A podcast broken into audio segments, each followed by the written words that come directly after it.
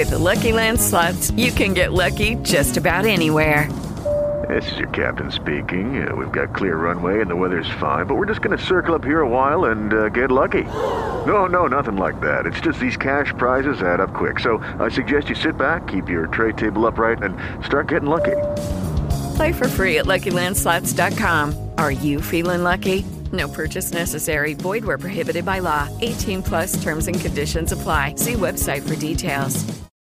Bienvenidos a Esto también es política, el podcast en el que queremos explicar las cosas de un modo ameno y divertido. Sí, pero que también nos dé algo en lo que pensar. Mi nombre es Mario Girón. Y el mío, Miguel Rodríguez. Y en este capítulo hablaremos de un fenómeno que, aunque nos suene, aún percibimos como muy lejano, aunque tal vez no lo sea tanto. El auge de la extrema derecha en Europa. Acompáñanos, que empezamos.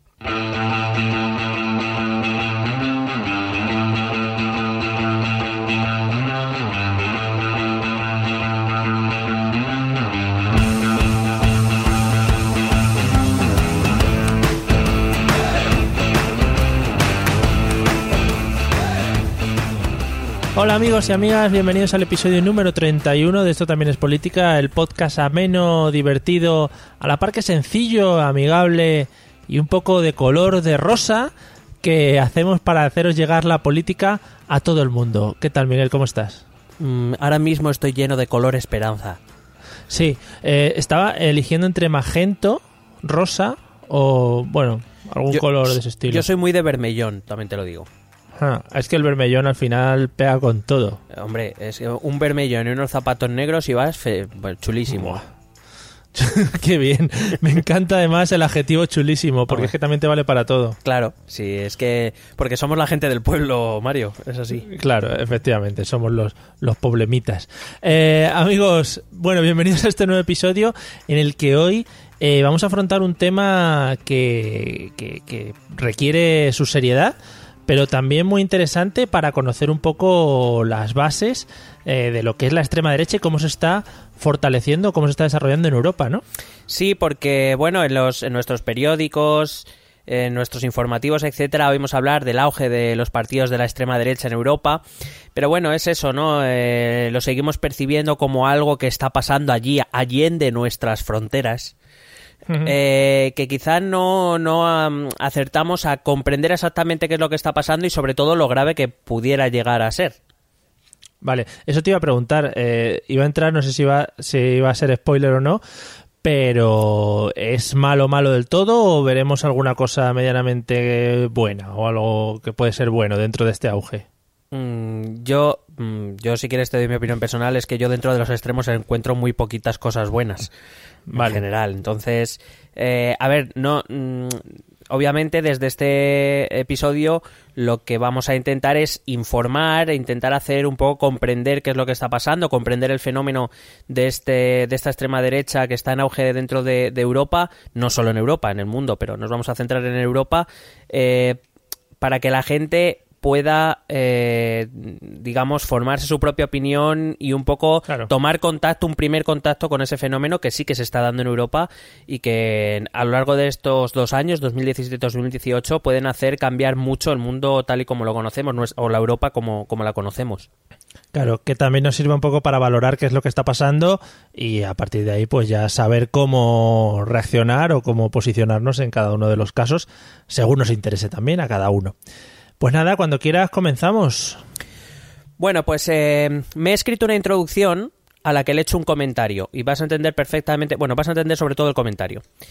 Eh, estaba yo preparando el, el capítulo y básicamente empecé a escribir una introducción que bien podía haber sido para un artículo académico, pero no es el caso. Entonces he escrito, el auge de la extrema derecha es fruto básicamente del cambio de paradigma dialéctico que se ha instalado en la lucha política tras el estallido de la crisis. Mi comentario, es, Eh. mi comentario que he escrito al lado es, una vez lo leí y dije, esto es para eso también es política, puse, what the fuck. sí, sí. ¿Lo escribiste tú o lo leíste de alguien? Fue un momento que tuviste, ¿no? De... Una inspiración así, ¿no? Que, de que lo puse y dije, joder, cómo molo. Y luego lo leí y dije, joder, no me van a entender. Efectivamente, ha pasado eso, yo ya te lo tengo que decir, no sé si a alguno de los oyentes le habrá pasado lo mismo, supongo que a la mayoría que son muy leídos y muy cultos lo habrán entendido perfectamente, pero yo que soy medio lelo me queda un poco picueter. Bueno, pues a ver, eh, lo intento trasladar a un lenguaje más sencillo que lo mismo me ayuda a mí también a aclarar mis ideas. Eh, básicamente, cuando yo hablo de, eh, he dicho que es el cambio de paradigma dialéctico, básicamente es esa, esa lucha de fuerzas que hay por imponer un, un, sistema político o una idea política, ¿no? lo, lo, vas a entender muy claro cuando te pongan ejemplos. Durante el siglo XX hubo una gran, una gran lucha política entre dos paradigmas que eran el comunismo y el capitalismo. ¿vale? Cada uno luchaba por, eh, digamos, imponer su idea sobre la otra. Normalmente este tipo de luchas suele acabar con que una de las dos ideas desaparece y la otra triunfa y comienza una nueva lucha. Eh, por ejemplo, también eh, si nos fijamos en el contexto de Europa, en la Europa, digamos, que no estaba bajo el dominio de la URSS, la, lucha tras la Segunda Guerra Mundial, en este paradigma dialéctico, se estableció entre lo que era el neoliberalismo, eh, sobre todo a partir de los años 70, el neoliberalismo con la socialdemocracia. es, digamos, intenta imponer su idea sobre los modelos de Estado, los modelos políticos, etcétera, cómo se ve el mundo y cómo se quiere eh, manejar, por decirlo de algún modo, gestionar. El caso es que tras la crisis de 2007 es verdad que ha habido un cambio en, ese, en esta lucha. Ya no es la lucha del neoliberalismo contra la socialdemocracia. Ahora mismo sabes que, eh, bueno, el neoliberalismo viene siendo atacado desde hace bastante tiempo, sino que ahora, por ejemplo, se ha metido en ese mismo saco a la socialdemocracia. Entonces, ¿cuál es la lucha dialéctica que se está empezando a mantener ahora? Bueno, pues básicamente es la lucha entre la globalización, es decir, entre buscar un mundo más global, eh, más interconectado, con menos barreras, o buscar un mundo proteccionista, es decir, replegarnos, volver sobre los estados-nación, volver a las, a las fronteras, a las aduanas, eh, digamos, para evitar todo, todo lo malo que pueda traer la globalización. ¿Vale? Sí, también supongo que, bueno, la, la parte, entiendo la parte de la globalización, por, yo qué sé, al final el mundo de Internet es algo que te abre mucho a las afuera, el viajar, etcétera, etcétera. Eh, la otra parte supongo que estará también eh, determinada, digamos, por la riqueza de cada país, ¿no? Es decir, un país con una riqueza baja no creo que, tienda a tener estos, estas ideas de encerrarse en sí mismo, ¿no? Bueno, depende, ¿eh?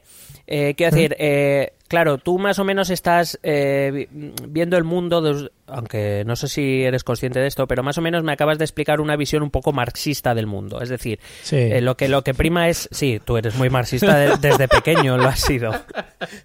Me lo dicen siempre por la calle, dicen, joder, qué marxista vienes hoy, ¿no? sí. Cuando, cuando hablo de que tienes una visión marxista, evidentemente no estoy diciendo que seas de izquierdas, aunque mucha gente sí que lo cree, sino que eh, Marx, para plantear sus teorías, eh, partió de una visión económica, de una visión económica del mundo. Es decir, lo, lo que importa, lo que sostiene todo lo demás, lo esencial es la economía. El resto, el modelo político, el modelo social, la cultura, etcétera, todo viene determinado por las relaciones económicas. Eso es lo que establecía Marx. Luego Marx a partir de ahí desarrolló su ideología política. Cuando te digo que tienes una visión marxista, me estás diciendo eso, que el mundo, o sea, que estos países que buscan o que intentan reaccionar contra esa globalización, lo hacen por motivos puramente económicos. Es decir, eh, claro, eh, yo tengo mi riqueza, la globalización, por lo que sea, amenaza mi riqueza, me encierro en mí mismo para proteger mi riqueza. Pero eso no es, eh, decir, no es algo absoluto. Eh, dentro de este, estos modelos proteccionistas, no solo eh, nos podemos referir a un modelo económico, también nos debemos referir, por ejemplo, a un modelo eh, social. Lo, iremos viendo durante el episodio que el discurso bueno, en Europa hemos desplazado un poco el discurso étnico, pero sí el, el discurso nacionalista, el discurso cultural, identitario, ¿no? Es decir, nosotros somos Mm, si, si, se hiciera en, en España, eh, nosotros somos españoles y no queremos ser otra cosa que no sea españoles, eh, somos españoles y mucho españoles. Hombre. Eh, entraba, ahí entraba. sí, sí, entraba, vamos, clarísimo. pues, quiero decir, no solo estoy dando una visión económica del mundo, sino una visión identitaria propia, social, cultural que también, como está muy mezclado con lo que significa el auge de la, de la extrema derecha en Europa. Esta extrema derecha en Europa lo que representa precisamente es eso, ¿no? Un intento de repliegue, un intento de, de, de contraataque contra la globalización, es decir, parar la globalización y volver mm, a un supuesto pasado ideal que ocurrió en el pasado. Eh, evidentemente, porque eso es el pasado ideal, es de ocurrir en el pasado, tiene su lógica. Me refiero a que es em, digamos que, que mm, donde su país fue mucho más grande de lo que es ahora eh, y que el hecho de que su país no sea grande ahora es culpa de la globalización y, por eso hay que volver, hay que dar pasos hacia atrás.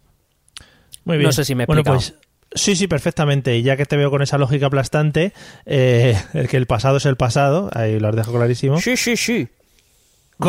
¿Cuáles son, ¿Cuáles son un poquito las causas de este auge que ha tenido la derecha europea? Bueno, evidentemente cuando hablamos del concepto derecha europea eh, no hablamos de un movimiento uniforme. Eh, pero sí que es verdad que todos estos movimientos y partidos políticos comparten algunas causas comunes que les han hecho crecer. Y son varias, no es solo una. La primera, muchos de estos movimientos o partidos no son nuevos. Es decir, llevan muchos años, lo que pasa es que hasta este momento, eh, digamos, estaban en los márgenes ¿no? del, sistema. Eran, eran movimientos residuales o partidos residuales. Existe alguna excepción, por ejemplo, el partido de la extrema derecha alemana recientemente creado, es eh, Alternativa para Alemania. Eh, alguna excepción hay, pero por ejemplo, el Frente Nacional francés eh, estamos hablando de que es un partido creado, en la década de los 70, o sea que no, es de ahora. Son partidos que han aprendido, han aprendido mucho. Eh, digamos, han tomado mm, eh, técnicas, muchas propias del populismo, del que ya hablamos en un episodio, que les han permitido entrar en el escenario. Cuando antes se les dejaba fuera, ahora ellos se han metido dentro. Digamos, son partidos antiguos con técnicas nuevas. La segunda es, por supuesto, la crisis de 2008. Es decir, eh, la crisis abre una puerta a este tipo de partidos.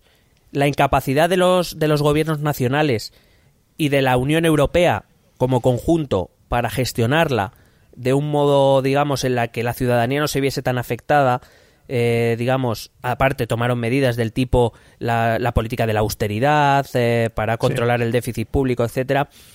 Eh, claro, este tipo de políticas crean tres consecuencias. La primera, el aumento de la desigualdad.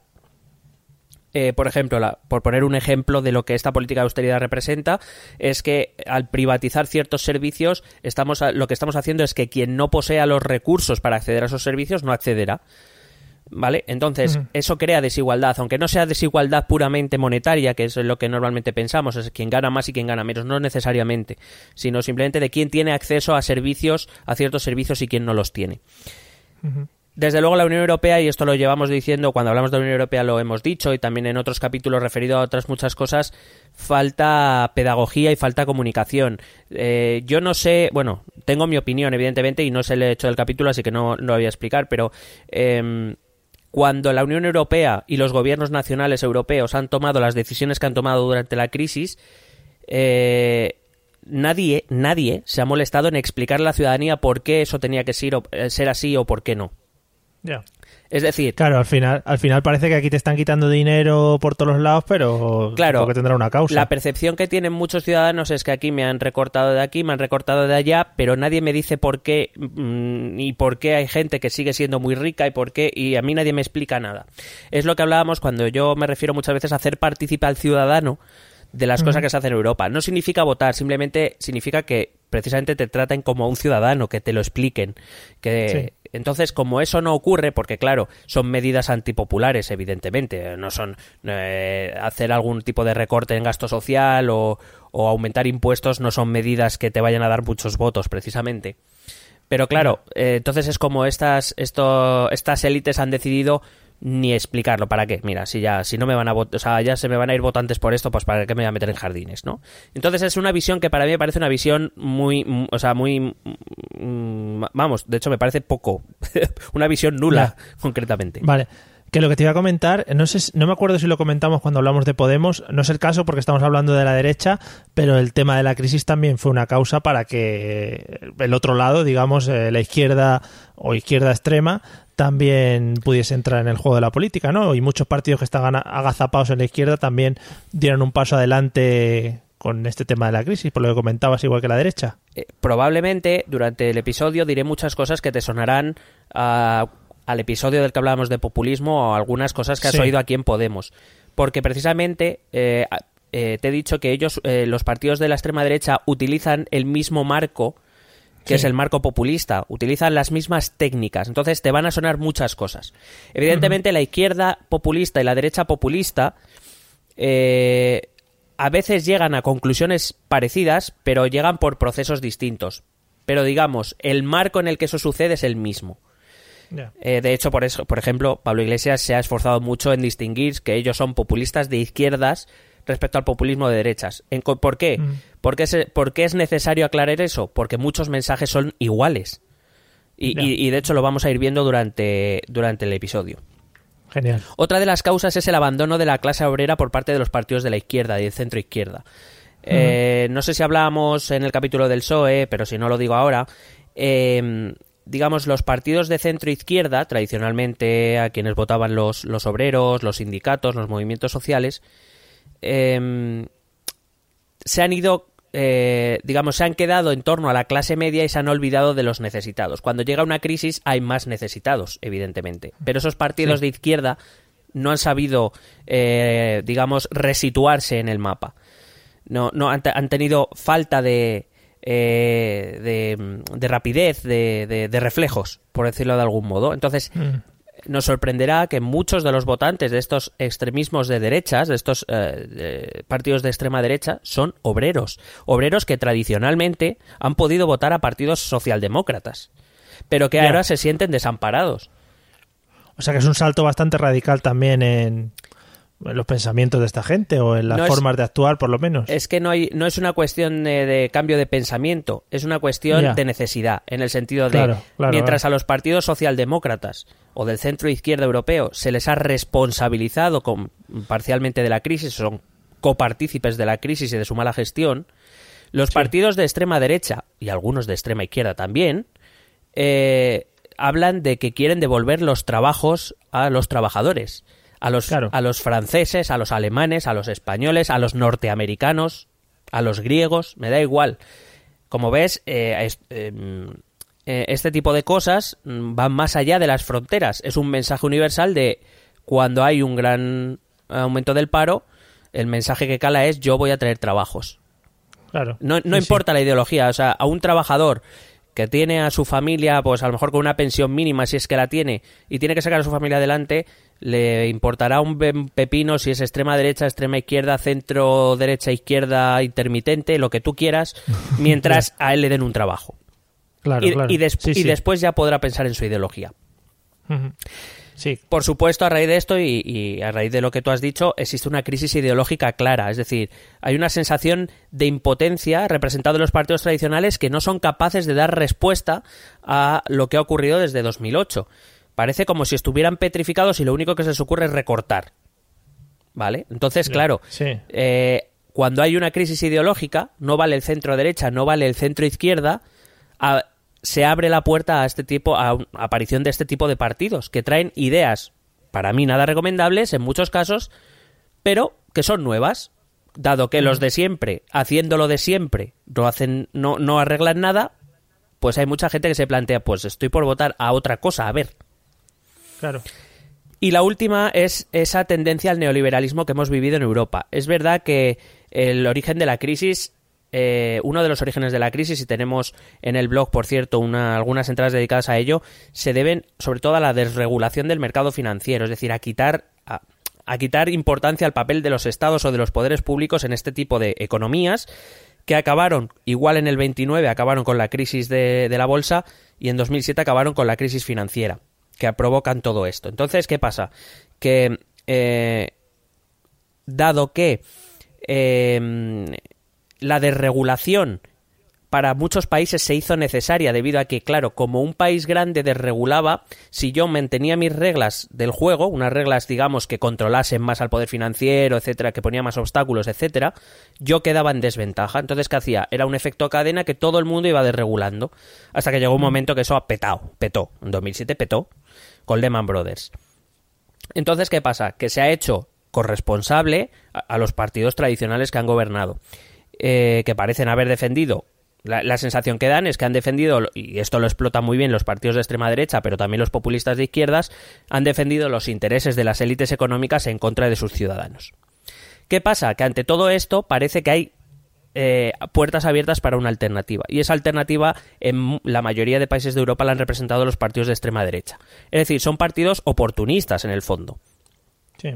Que se han encontrado con una situación de descontento social, con una clase política que ven muy alejada de la población, que está corrupta, no sé si te suena todo esto, que ve, que ve privilegiada, que ve incompetente, que ve oligopolista, es decir, se reparten el poder entre ellos y que además se encuentran en una situación en la que son incapaces de toser al verdadero poder eh, del mundo, que es el poder económico y financiero, eh, que es realmente quien gobierna y toma las decisiones. ¿Vale? Entonces, esta ciudadanía exige intervenir directamente en la política y además se apoyan en líderes carismáticos que conectan con la gente. No sé si te suena todo esto de lo que estoy hablando. Sí, sí, sí, es lo que te iba a decir ahora mismo, claro, todas estas corrientes de ciudadanos un poco indignados, eh, hablando un poquito también con la terminología que utilizan los amigos de Podemos, eh, que se mueven hacia los nuevos partidos o antiguos partidos de izquierda que ahora, ahora están un poco más reforzados, están liderados, digamos, por gente carismática, gente con, digamos, una cabeza visible al final. Exacto, y gente sobre todo que dice lo que muchos piensan, pero que la corrección política parece que ha evitado durante todos estos años. Ya. Claro, y lo que también te iba a decir, eh, que me llama mucho la atención, que justo cuando lo estaba pensando tres minutos antes de que lo dijeras, el tema de cómo muchas veces vemos a los políticos como gente intocable, gente que está ahí arriba, gente que no se preocupa por el pueblo. Eh, lo mínimo, lo que comentabas tú al principio, el hecho de, de, explicarte un poco qué es lo que están haciendo, por qué lo están haciendo, ese tipo de cosas, al final te hacen verlos como unas personas eh, que, no sé, como muy arriba y muy alejadas de, de, lo que es el votante genérico. Sí, en democracia hay una cosa que se llama rendir cuentas. Y lo que pasa es que tenemos eh, como muy metido en la cabeza que rendir cuentas es que cada cuatro años eh, los partidos se someten a la votación de la gente y la gente ya pasa cuentas a través de ahí. Yo creo que rendir cuentas no solo es eso, que también, sino rendir cuentas es eh, tomar decisiones, que para eso te han elegido, pero explicar por qué tomas las decisiones que tomas y, digamos, em, tratar, sobre todo es eso, es como cuando seguro que alguna vez te he dicho en, plan alguna discusión y tal, pero, pero trátame como un adulto. Pues es lo mismo, trátanos como ciudadanos, que es lo que somos. Es decir, tienen muchas veces, yo creo, y yo me he sentido así también, es como han tomado esa posición paternalista de nosotros decidimos porque sabemos lo que es mejor para vosotros. No, no, oiga, es que yo soy ciudadano. Es que, em, es que no, lo que usted decida nos afecta a nosotros, a usted le hemos elegido nosotros, eh, que menos que me explique lo que está haciendo. Ya. Bueno, pues si a todo esto sumamos otras cosas eh, que han venido sumándose, como la crisis de los refugiados en Europa, la crisis del euro, la crisis de la Unión Europea o los atentados yihadistas, pues tenemos un cóctel perfecto para estos partidos de extrema derecha que si quieres paso a decir más o menos cuáles son sus ideas principales que son las que defienden en Europa y que aquí no conocemos demasiado porque aquí no tenemos un partido de extrema derecha, al menos no por el momento. Vale, pues sí, sí, sí, cuando quieras. Bueno, pues básicamente eh, los partidos de extrema derecha tienen sobre todo tres esencias, tres eh, principios que tienen metidos muy dentro, que son el esencialismo nacionalista exclusivo, que ahora te lo voy a explicar, son movimientos anti-ilustración, es decir, movimientos que ya no apelan a la razón, sino al, al, al, a las tripas, a, a ese descontento, ¿no? Y un cierto autoritarismo político. Ante la falta, digamos, eso, que es lo que te he dicho antes, ¿no? Ante la falta de iniciativa o de, o de capacidad de reflejos de los partidos tradicionales, ellos tienen un liderazgo político fuerte, alguien que toma decisiones. Y su mensaje político se basa en tres ideas principales. Como te he dicho, la exaltación de la nación y de la entidad propia. Es decir, eh, se basan en, mitos. Es decir, eh, por poner el caso de Marine Le Pen en Francia, Marine Le Pen habla de una Francia que dejó de existir hace mucho tiempo, mucho tiempo. Una Francia idealizada. En muchos casos, en algún caso le he oído yo aludir a la revolución y a los principios republicanos de la Revolución Francesa. A mí no me gustaría vivir en el siglo XVIII donde se cortaba la gente la cabeza con guillotinas en las plazas, pero bueno. pero bueno. Pero es ese pasado ideal, ¿no? Donde, pues eso, cualquier, el, seguro que has oído esta frase, cualquier tiempo pasado fue mejor, ¿no? Y, que esta globalización nos ha traído lo peor y que necesitamos volver atrás a ese pasado, ¿no? Em, por el que... Pero ¿y esto no, esto no se ve como un atraso? Después de todo lo que hemos conseguido en materia política, volver un poco a lo, al pasado. Mm, a ver, evidentemente no quieren volver al siglo XVIII, pero me, Ya, me ya, refiero supongo. pero me refiero sí a esa Francia que, que surgió de la, de la Revolución Francesa, de esa igualdad, fraternidad eh, y... ¿Cómo era? Eh, Igual, igualdad, frate- legalidad. libertad, No, libertad, libertad, igualdad y fraternidad. Eso, ¿Vale? eso, joder, Es- madre mía. esa Francia republicana que, que, al que todo el mundo envidiaba, donde todos los franceses tenían su trabajo, su sueldo digno, etcétera, etcétera. ¿Vale?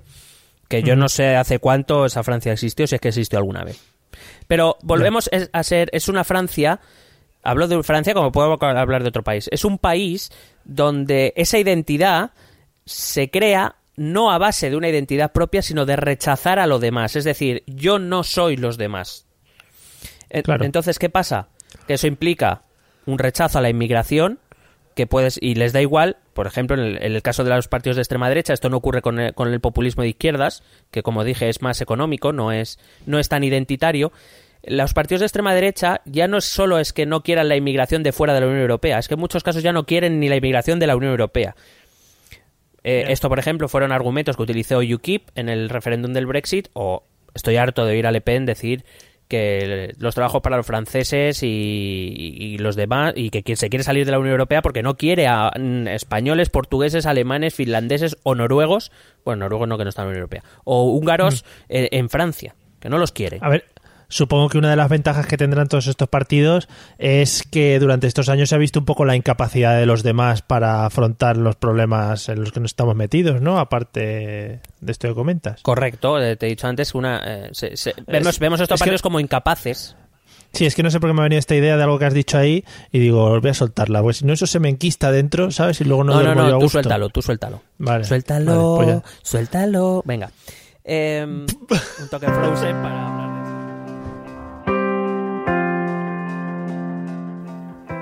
Hola, hola. Sí, sí, ya sé que el episodio está en el momento culmen y te pido perdón por interrumpirte, pero es que tengo que contarte una cosa que es muy importante para nosotros. En nuestro afán por hacer llegar este podcast a cuantas más personas mejor y terminar así con el cuñadismo que nos rodea, hemos iniciado una campaña en Patreon. ¿Y qué es Patreon? Es una plataforma para fomentar la ayuda económica a los pequeños creadores.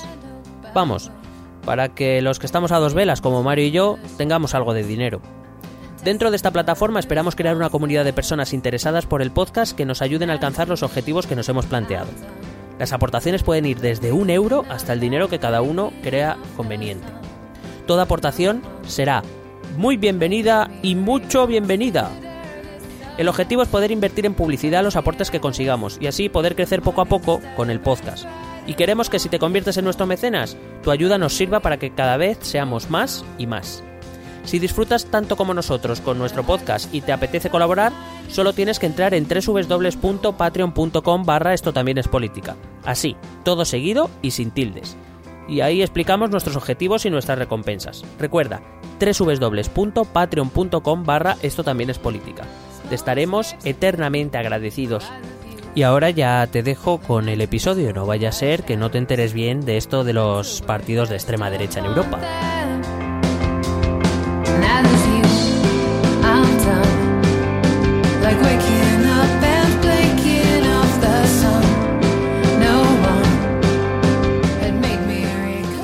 Un toque Frozen para hablar de la extrema derecha. Bien.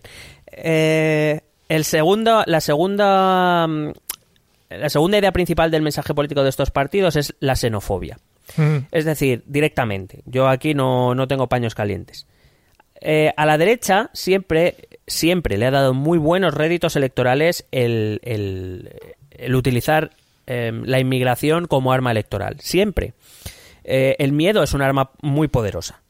Claro. Y, y, mm, digamos que las- los partidos de extrema derecha tienen un discurso anti-inmigración en general, en líneas generales. Es decir, sobre todo cuando se habla, fíjate, eh, si a partir de ahora pre- prestas alguna atención a algún tipo de estos discursos, de hecho lo vimos muy claramente en el, en el referéndum del Brexit, eh, uno de sus grandes problemas se basa en el mensaje que no sé si habrás escuchado en España alguna vez de boca de algún español, que los extranjeros, los inmigrantes, se quedan con las ayudas sociales y con Sí. los puestos de trabajo. No, no, casi nada.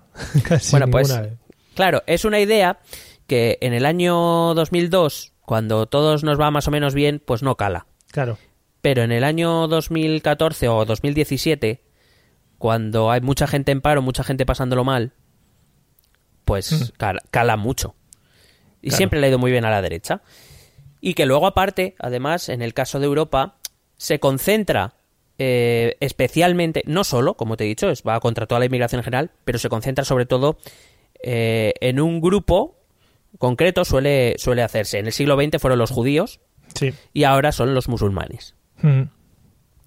Eh, claro, utilizan el terrorismo para decir que todos los musulmanes vienen aquí a poner bombas. Claro. Es, es- es una idea muy sencilla de entender, muy fácil, muy directa, que mucha gente toma como buena. Claro, a ver, yo aquí no no me quiero meter en un jardín, pero yo entiendo que hay mucha gente que, que o, no conoce o no quiere conocer o no quiere informarse sobre el tema y al final es lo que hablamos siempre. Eh, lo que puedan hacer unas minorías muy escandalosas llama mucho la atención con respecto a lo que pueda hacer una mayoría silenciosa específica. En este caso, por ejemplo, hablando de los musulmanes. Ya, pero es que a la, mayor, a la minoría ruidosa es a la que se la oye. Por eso, por eso te digo que la gente que, eh, por ejemplo, pues en Francia, que no quiere informarse de, de- de lo que es eh, la cultura musulmana, por ejemplo, pues viene una, una señora y le dice que todos los musulmanes son malos, pues dice, bueno, pues lo que dice esta señora, como he visto que han matado a gente, pues tira para adelante con ella. Claro, es que los musulmanes le han matado a gente, es que los musulmanes, los descendientes de musulmanes quemaron coches en varias ciudades hace unos años, es que los musulmanes nos quitan los puestos de trabajo, es que los eh, musulmanes se quedan con las ayudas sociales, etcétera, etcétera.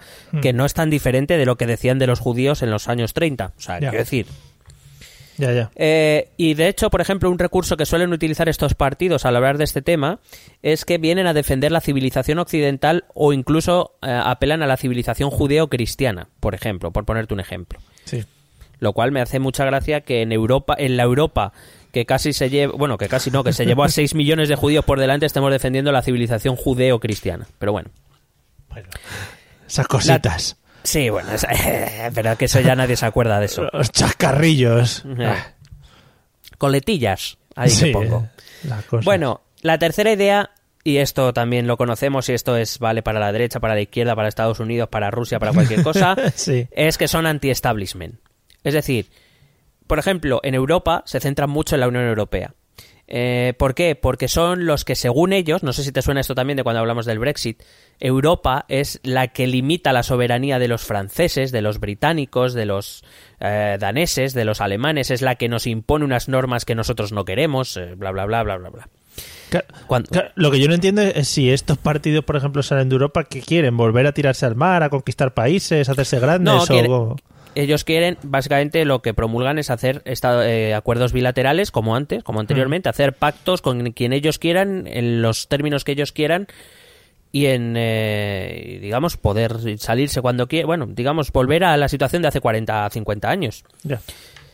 Eh, de todas maneras, eh, como digo, culpan a la Unión Europea, la culpan de la globalización, que no es otra cosa que una maniobra de... Para ellos, la, la globalización no es una man- otra cosa que una maniobra de los grandes poderes financieros para poder tomar las decisiones a gusto sin esa cosa que llaman soberanía nacional. Esto es lo que dice la extrema derecha. Yo en esto no estoy de acuerdo, pero eh, bueno, no, he- no son pocos los que piensan así y, como te he dicho, no todos son de izquierda. Eh, es, es, eh, es visto como una especie de, de Unión Soviética moderna. Es decir, como que hay algo, un ente ahí superior que, que controla a los demás y les dice más o menos por dónde tienen que ir. Repito, ya explicamos en el episodio de la Unión Europea que la Unión Europea es la unión de los estados, no una unión de estados. Eh. Parece que... Pero también te dije que la Unión Europea es una gran desconocida en, en los países miembros, en los estados miembros. Claro, si aquí cada uno al final opina cosas diferentes y aquí... Claro. Eh, lo que pasa es que, por ejemplo, no todos quieren el mismo futuro para la Unión Europea. Por ejemplo, el Reino Unido lo único que quería era salirse. Sí. Eh, el eh, Reino Unido, bueno, UKIP. El Frente Nacional lo que quiere es destruirla directamente. Qué bonito. Pero luego hay otros partidos, sobre todo en el este de Europa, como el Partido de la Gran Rumanía o un partido que se llama ATAC, que ya con eso, aquí, sería blanco de muchas bromas. Sí. Art Attack. eh, ¿Qué- qué? De Bulgaria, es un partido búlgaro. Que una cosa que te iba a preguntar, no sé si hablarás luego de ello, pero al final también el tema de, de la creci- de los partidos de la extrema derecha o la creciente ahora influencia de estos partidos también tiene un poco asociado el tema de la violencia, ¿no? Ya que hablas un poco de estos nombres tan, tan llamativos de partidos políticos. Son partidos que, que viven mucho de la acción de sus militantes y simpatizantes. Eh, movilizan con cierta facilidad, bueno, ata- atacan mucho, vamos, eh, van mucho al sentimiento, te digo, a las tripas, ¿no? Sí. Les hacen muy activos a sus militantes y luego sí te voy a hablar de algunas cositas que a mí se me, me quedó el culo picueter. Vale, qué bien. Quedarse el culo picueter es un Sí. concepto muy bueno.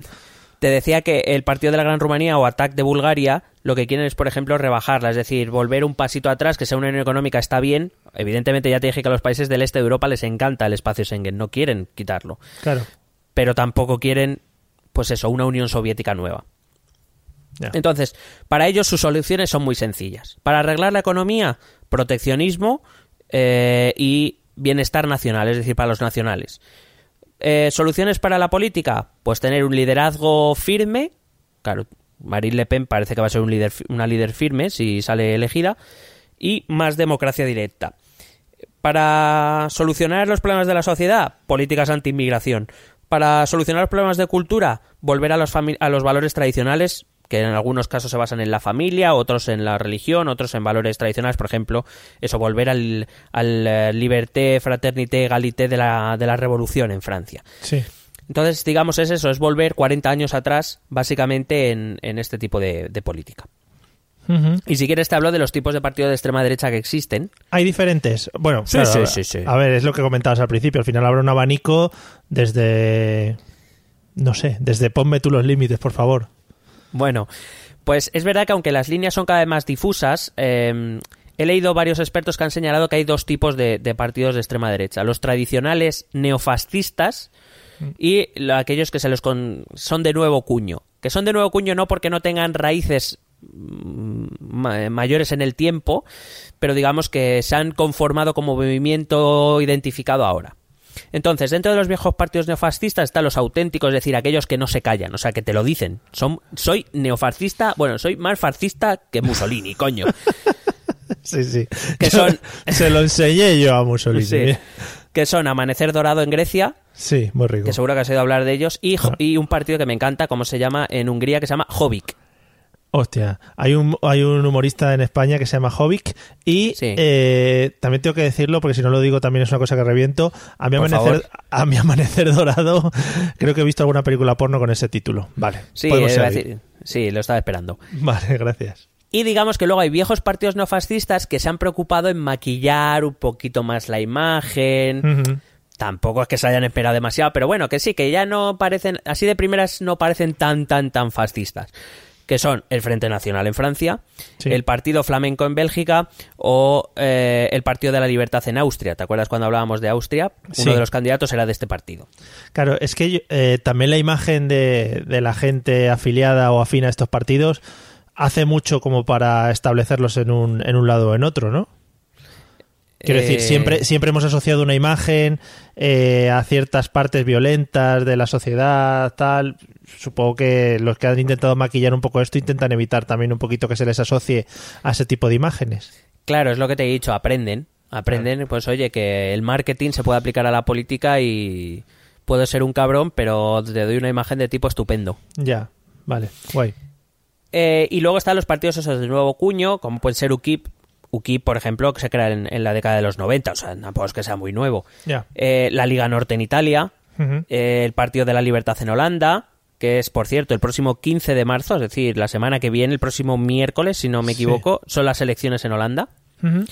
eh, ATAC en Bulgaria o el partido de la Gran Rumanía, de los que hablábamos antes, y que hay uno, hay partidos de extrema derecha que estos son los como los más cautos, los más, así que no es que sean moderados, pero bueno, digamos son más aceptables dentro del marco que por lo menos por su discurso, que son el Partido Progresista en Noruega, el Partido Popular danés, los Demócratas suecos, el Partido finés y el Partido Popular suizo. Ujú. Bueno, Suiza y Noruega no son parte de la Unión Europea, pero sí están en Europa, con lo cual nos afecta. Guay.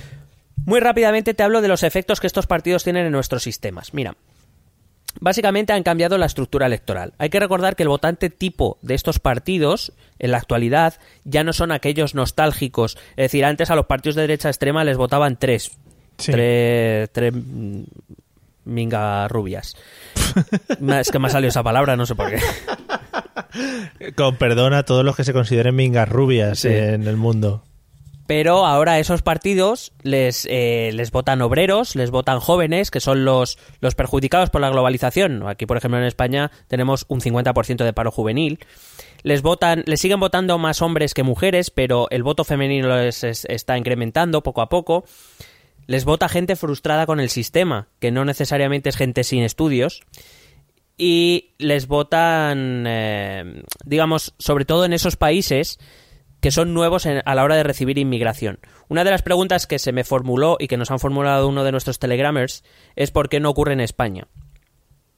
Bueno, en realidad es porque no, no, eh, no ocurre eh, tampoco en Portugal. En Portugal tampoco ocurre. Y en Italia y en Grecia es verdad que existen, pero son movimientos muy limitados. Eh, donde existe sobre todo un par- partidos populistas de izquierdas más fuertes. ¿Por qué?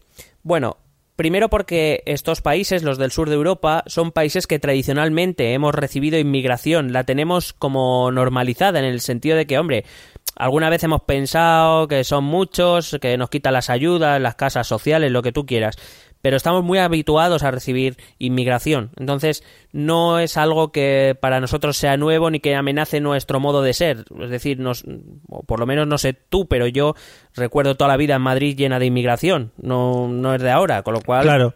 Está- al final estamos acostumbrados, al contrario que otros países que igual no ha llegado tanta inmigración. Claro, O- cuando, a estos países les, cuando a estos Claro, países les llega un millón de refugiados así a saco, pues eh, se asustan. Claro, a ver, sin entrar, eh, sin descalificaciones, pero por lo menos tan diferente como puede ser la inmigración que te llega de, de, la parte norte de África, eh, que no es lo mismo que te llegue gente de Europa emigrando a tu país. La diferencia cultural al final es bastante, bastante más diferenciada, ¿no? Digamos. Claro, pero si te das cuenta, el auge de estos partidos eh, viene sobre todo a, sobre todo, sobre todo, o una de las cosas que les ha ayudado mucho ha sido la crisis de los refugiados. Sí, sí, sí. Era muy difícil que el Frente, bueno, el Frente Nacional puede hablar con, habla contra cualquiera. De hecho, eh, Marine Le Pen ha hablado abiertamente contra su propio padre, que fue fu- uno de los fundadores del partido. Eh, Eh, Quiero decir, hablan contra cualquier cosa, pero mm, no era un mensaje tampoco tan bien recibido cuando decían estamos hartos de recibir rumanos o húngaros o polacos o españoles. mm. Pero claro, ya cuando vienen un millón de refugiados de países de fuera de la Unión Europea, claro, eso ya es otro tema. Nosotros, dentro de lo que cabe, pues siempre hemos recibido, en las últimas décadas, hemos recibido inmigración de Latinoamérica, del norte de África, es decir, dentro de lo que cabe, siempre tenemos eh, eso, eso, bueno, en Italia ocurre mucho, aquí en Grecia les llegan, tienen la frontera con Turquía, además. Entonces, quiero decir, estamos más acostumbrados a eso. Y Sí. quizás estos países eh, reaccionan así o sus votantes reaccionan así porque no están acostumbrados. Segundo, porque se ha impuesto el discurso económico al identitario. En el sur de Europa nos ha preocupado mucho más la economía que la inmigración. Por lo mismo que te digo, ¿no? Porque la inmigración la hemos tenido aquí y, nos ha ido bien con la inmigración. Y nos ha ido mejor y peor. Eh, con lo cual aquí lo que nos importa es más el tema económico. Ahí los, los populismos de izquierdas tienen mucho más que ganar. Y tercero, por un componente militar obvio. Eh, en- en el sur de Europa ser de derechas no, no está tan bien visto. No es bien visto, demasiado bien visto en Grecia, donde tuvieron el golpe de los coroneles que echaron a la monarquía griega. Desde luego no en Italia, donde el fascismo italiano tuvo mucho que ver con el ejército. Eh, y por supuesto nada en España ni en Portugal con las dictaduras de Franco y Salazar. Entonces ese componente militar que se apropió de las identidades nacionales hace que los partidos de extrema derecha que se apoyan mucho en la identidad, como, como hemos hablado antes, son vistos con, como, con mucho con mucho recelo, ¿no? Con mucho rechazo recelo, incluso, sí. Sí. Claro, al final, aunque no lo hayamos vivido, te recuerdan un poco a lo que has oído, lo que has leído, o lo que has estudiado de épocas pasadas aquí en España. Claro. Luego, por ejemplo, estos partidos también tienen un efecto dentro del sistema de normalización, es decir, como te decía antes, ya no son excentricidades o rarezas, son parte del sistema y, y- y están formando ya parte de las instituciones a todos los niveles. Sobre todo tiene una capacidad que los partidos tradicionales, por precisamente por ese interés electoralista o por esos objetivos electoralistas, no han hecho. Estos partidos de extrema derecha ponen sobre la mesa temas incómodos temas que los otros partidos han decidido obviar eh, como si se fuesen a arreglar por, por eh, yo qué sé, por inspiración divina o por eh, ciencia infusa, no lo sé. Eh, son, son temas espinosos, temas de difícil solución Y como estos partidos no tienen nada que perder, pues lo sacan en la mesa, dan sus soluciones, que por supuesto la mayoría de ellas a mí me escandalizan, pero, pero ellos que tienen que perder, no tienen que perder nada, mientras que los otros siguen siendo muy reacios, muy timoratos a hablar de estos temas. Así que fijan la agenda y además obligan a estos partidos tradicionales a tomar una posición sobre esos temas que querían evitar.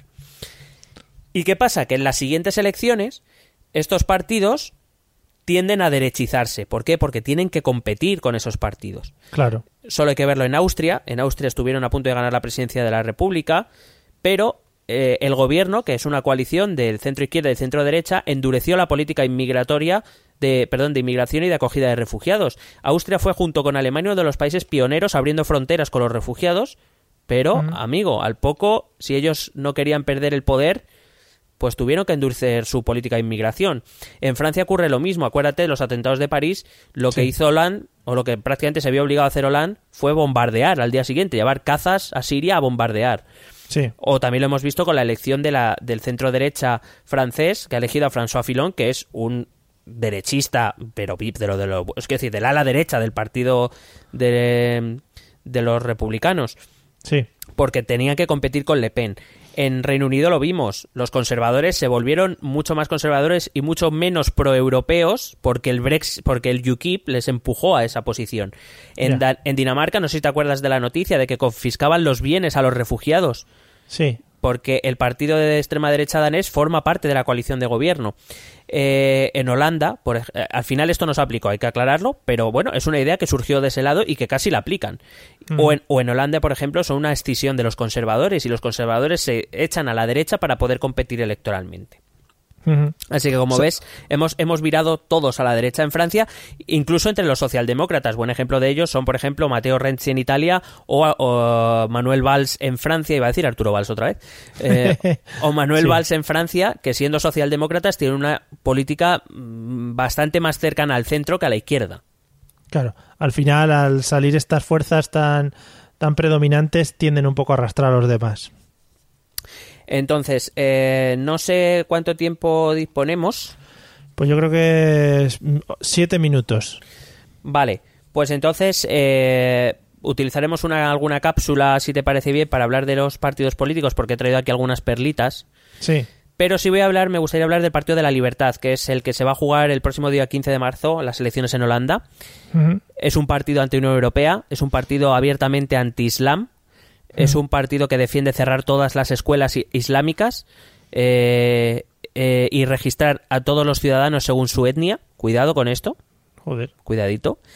Eh, en las encuestas de opinión ahora mismo son los primeros, pero están en un porcentaje de en torno al 18,2%, es decir, es muy lejos de cualquier mayoría que les permita gobernar.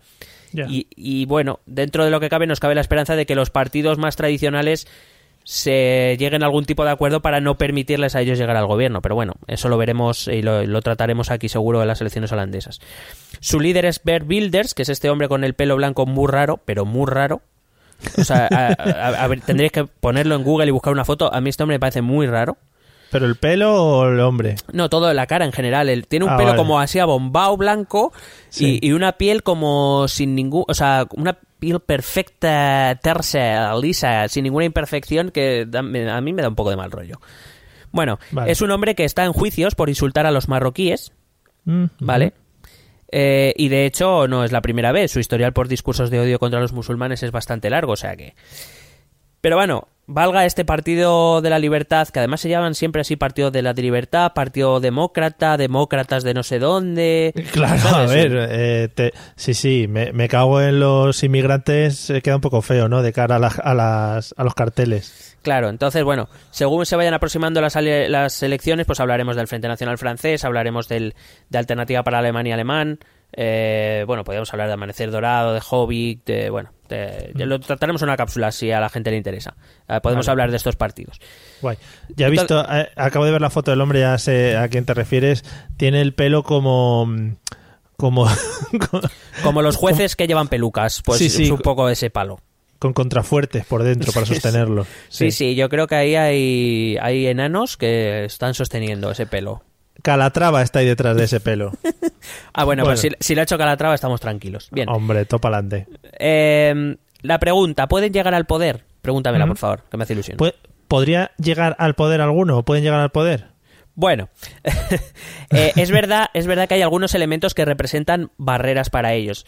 Eh, es verdad que estamos levantando la alarma, no es- se está levantando, nosotros no, se está levantando la alarma, no es para menos, hay que decir, con eh, algunas ideas así eh, que hemos lanzado, puedes ver que tienen cierta gravedad. Sí. Pero creo que los sistemas democráticos eh, se han protegido, sobre todo los de la Europa occidental y central, se han protegido bastante bien. Eh, como te digo, hay algunos, algunas barreras que tienen que franquear. Primero, los sistemas electorales. Por ejemplo, en Francia es muy posible, sabes que se hace a doble vuelta. eh, se, se presentan todos los candidatos en una primera vuelta, los dos más votados pasan a segunda y entre ellos dos deciden quién es el presidente. Es probable que en esa primera vuelta Marine Le Pen gane, según están las encuestas, pero en esa segunda vuelta es eh, la posibilidad que existe es que el resto de fuerzas que no son el Frente Nacional se alíen con el otro candidato y puedan alejar a, a Marine Le Pen del, del gobierno.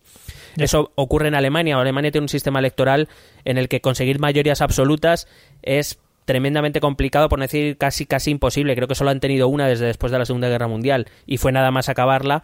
Eh, con lo cual es de presuponer que los partidos que no son de extrema derecha eh, tendrán que buscar algún tipo de acuerdo. Por ejemplo, en Alemania es fácil que lo encuentren los, el- los eh, socialdemócratas alemanes y el partido de Angela Merkel para dejar fuera a los extremistas. En Reino Unido ocurre igual, es, es, digamos, eh, favorece a la mayoría conservadora en este caso ahora mismo ahí en Reino Unido.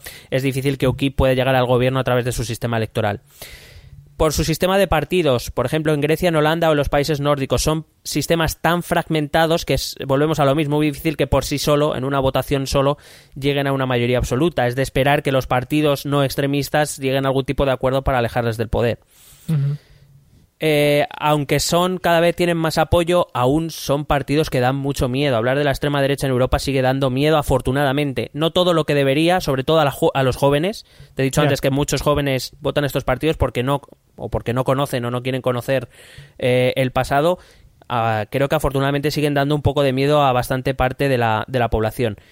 Y luego que no son capaces de formar una unidad, es decir, todos los englobamos en extrema derecha, eh, se ponen de acuerdo en que todos quieren acabar con la UE, con la inmigración y devolver la soberanía, etcétera, pero luego no concuerdan en el resto de cosas. Por ejemplo, en los partidos de extrema derecha italianos los hay que son laicos y los hay que son ultracatólicos. O, en, por ejemplo, Francia, los partidos de Le Pen y de Wilders intentaron llegar a un acuerdo para ir juntos a las elecciones europeas y no fue posible porque, por ejemplo, no se ponían de acuerdo en asuntos como Israel. El Frente Nacional es un partido antisemita, eh, mientras que el partido de Wilders es un firme apoyo de Israel, un firme defensor de Israel. O, por ejemplo, en el matrimonio homosexual, que los, los de Wilders defienden el matrimonio homosexual. Fíjate, quieren- no quieren a los musulmanes, pero quieren el matrimonio homosexual. Ya. Mm, lo cual no sé. Eh, pero bueno, la entiende la diversidad de una manera rara, mientras que el Frente Sí. Nacional, por ejemplo, está en contra. Sí, que al final cada uno tiene ideas diferenciadas y como que van un poquito a su bola, ¿no? Que igual otro tipo de partidos sí que podrían unirse un poquito más y estos están un poco más disgregados. Claro, es de esperar que, por ejemplo, los partidos de centro derecha, los partidos populares o conservadores y los partidos Claro. socialdemócratas europeos tienen mucha más cohesión que lo que puedan tener este tipo de partidos, que de momento tienen un enemigo común, que es la Unión Europea, y eso les hace fuertes, pero que no van mucho más allá o no, se, o no todo lo, lo más allá que debiera para convertirse en un movimiento realmente fuerte a nivel europeo. Entonces, he traído básicamente, eh, para acabar, eh, una reflexión sobre cómo vencerles, Sí. que básicamente es con mucha pedagogía. Creo que hoy nuestro pequeño programa es una humildísima contribución a esto. Creo que hay que explicar las cosas, eh, hacerle entender a la gente lo que puede conllevar este tipo de partidos, aunque nos vendan un mensaje más positivo, este tipo de partidos son lo que son. Creo que hay que resolver el tema de la crisis y hay que cerrar las brechas de, de desigualdad. Creo que eso es fundamental para que la gente vuelva a confiar en, en el si- en los sistemas. Creo que los partidos en, los, en el poder, que no son extremistas obviamente, deben llevar a cabo políticas migratorias firmes, humanas, tolerantes, que demuestren que la inmigración no, e- que no es el enemigo de nadie.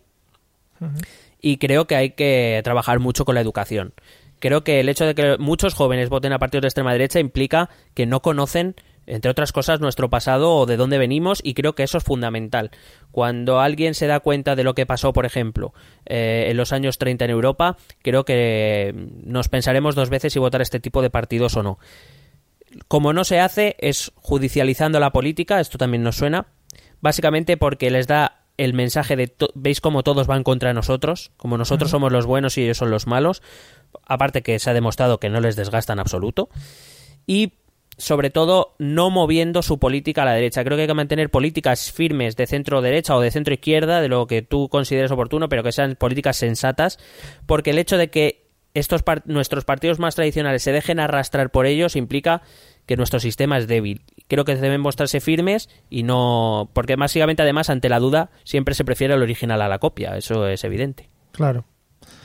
Oye, pues es que estaba a punto de aplaudirte. ¡Bravo! Bravísimo. Bueno, yo creo que queda, queda como eh, una tarea de todos también el, el educarnos mutuamente el, y el informarnos también mutuamente, e informarnos en fuentes fidedignas sobre todo este tipo de cosas para, pues, para eso, para salir un poco de los extremos, saber de dónde viene cada una de las cosas a las que nos enfrentamos y poder y poder acabar con ellas o por lo menos eh, movernos entre esos entre esos extremos. Correcto, desde aquí humildemente eh, nos ofrecemos para responder todas las preguntas, dudas que tengáis, porque los medios nos ofrezcan una información veraz o no os fiéis, pues nos preguntáis, nosotros intentamos Mm. averiguar todo lo que podamos. Si es necesario, contactamos con Marine Le Pen, si es Sí. necesario. Tenemos el Eh, teléfono. Sí. Bueno, Eh, un teléfono random de Francia, de igual sale. Correcto. Y oye, compartir este episodio lo mismo también ayuda.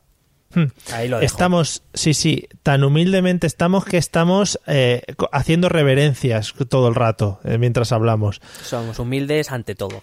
Bueno, amigos, si queréis hacernos llegar alguna de estas preguntas, dudas e inquietudes, os dejamos los métodos de contacto para que podáis, eh, pues eso, llegar a nosotros, así de fácil.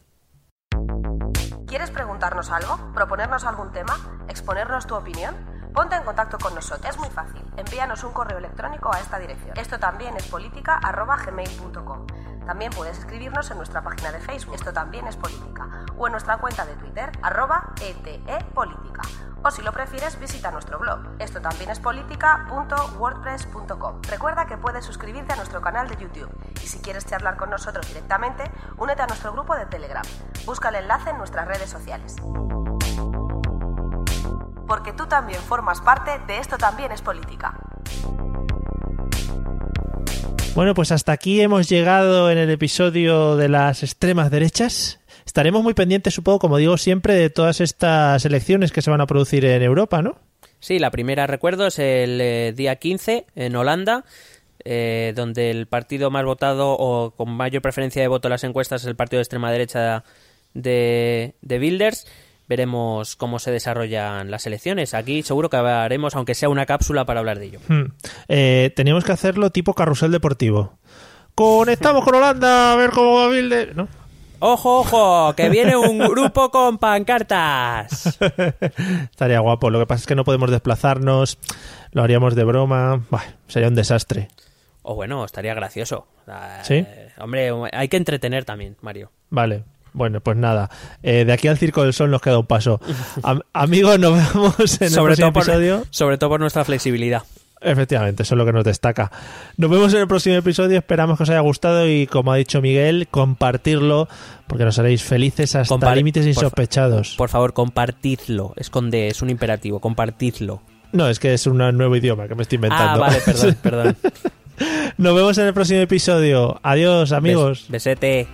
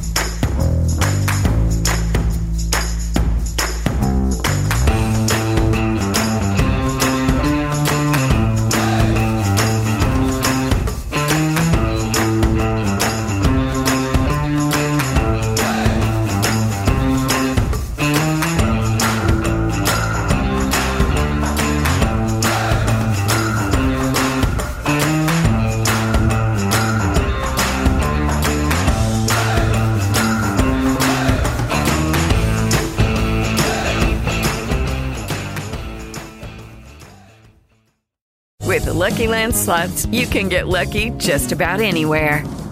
This is your captain speaking. Uh, we've got clear runway and the weather's fine, but we're just going to circle up here a while and uh, get lucky. No, no, nothing like that. It's just these cash prizes add up quick. So I suggest you sit back, keep your tray table upright, and start getting lucky.